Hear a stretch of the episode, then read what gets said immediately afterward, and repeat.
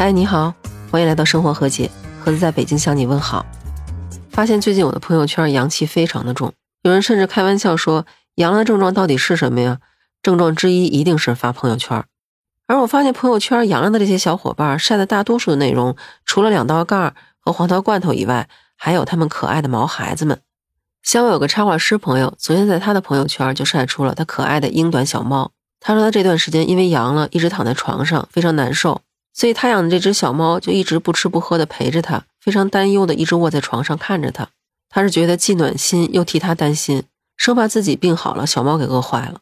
在咱们面临这场病毒的考验的时候，和咱们相伴的这些小宠物们表现各不相同。有的就像我刚才提到的我朋友的这只小猫一样，看到铲屎官很难受，躺在床上就不离不弃的靠在边上看他到底怎么了。比如说这两天在河南的一个铲屎官就晒出他的两只小狗，在他生病期间轮流在床边守护他。有的时候小狗站着站着累了，头搭在床边就睡着了。而且有时候不放心主人，间隔一段时间就进屋看一圈，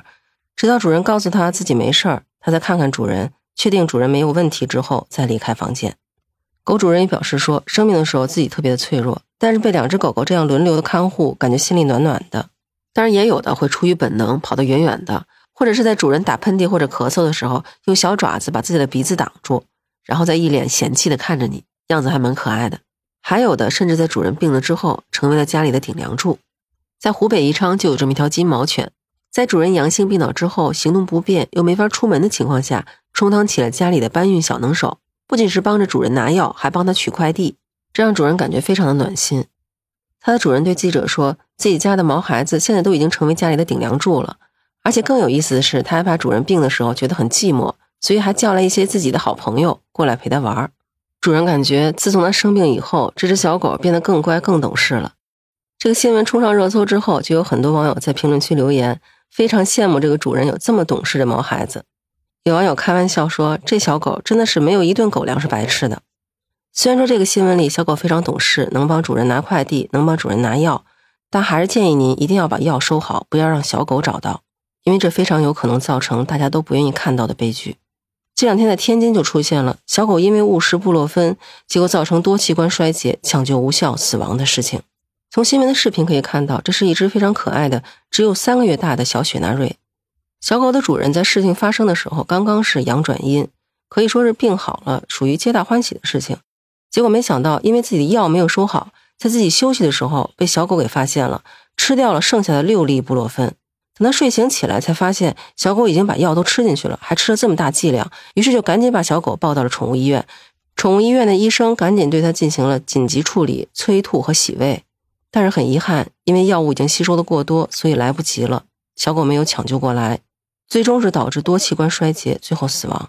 而且看了一下评论区的留言，还真不仅仅是这一只小狗有这样的情况。比如说，一位来自广东的网友就留言说，他们家小狗就曾经趁他们不在的时候。把桌子底下的药叼出来给吃了。不过幸运的是，这只小狗没什么大碍。但是作为主人，这个网友也觉得非常的震惊，不明白这小狗到底是怎么把这包装给打开的。所以，如果你家里养了小猫小狗的话，最好是把这个药放在药箱里给锁好了，或者放在他们找不到的地方，避免这些好奇的小家伙误食了这些药，造成这样的悲剧。这提到布洛芬之类的退烧药，想在这儿跟您提个醒儿：虽然吃这种药可以缓解症状，让人觉得舒服很多，但是可千万不能过量。一定要按照说明书上要求的剂量来服用，一旦吃多了，有可能伤肾伤肝，甚至还可能多器官衰竭。最近新闻里因为药物吃多了出现各种问题的人，真的不在少数了。在这种特殊时期，大家更要注意用药的安全。另外，其实我留意到，无论在网上还是在我身边，这些养猫养狗的朋友都特别担心一个问题，就是咱们身边的这些毛孩子们到底会不会感染奥密克戎病毒。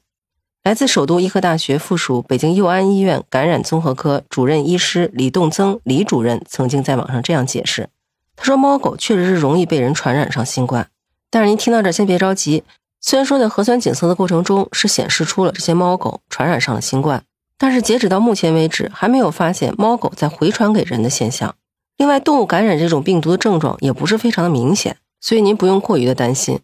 当然，专家也提示说，如果近距离接触的话，最好还是戴上 N95 口罩，这样比较保险一些，可以尽量避免传染给自己的小宠物们。在网上其实也有人提问说，除了猫狗以外，像鸟、兔子之类的也会感染新冠吗？这个其实几年前英国在《科学报告》杂志上就刊登过这么一个研究成果。科学家当时对各种动物对新冠病毒的这种易感性进行了计算机的模拟，结果他们就发现，只有鸟类、鱼类、爬行动物是不容易感染的，像猫、狗、兔子之类的哺乳动物都是可以感染的。如果小动物们感染上了新冠之后的表现又会是什么样的呢？它们大多数会出现精神不好、食欲下降，有些小宠物可能会打喷嚏，但是症状普遍比人要轻很多。不管怎么样，在现在的这种情况下，希望您和您的家人以及大家家里的小宠物们都能平平安安的度过这个过渡期。那说到这儿，不知道您家养小宠物吗？在这个特殊时期，它们都有怎样特殊的表现呢？欢迎在评论区告诉我，咱们的评论区接着聊。在节目最后，我想回应一下上一期节目有人提到我的声音不是很好这种情况，因为最近感染新冠，身体不是特别好，所以声音多少都会有点鼻音，给您造成不好的听感，非常的抱歉。现在身体状况在逐渐转好，声音情况也逐渐在恢复，非常感谢广大听友在我生病期间还不离不弃的听我的节目，感恩遇见，也欢迎您加入我的听友群，可以在那个有朋友圈软件中搜索盒子的拼音八八六八八就可以找到我了，期待与您以另外一种形式聊天。如果您喜欢我的节目，欢迎订阅、评价专辑。您的支持是我前进路上最大的动力。那这期就到这里，感谢您收听《生活和解》，我是盒子，咱们下期见，拜拜。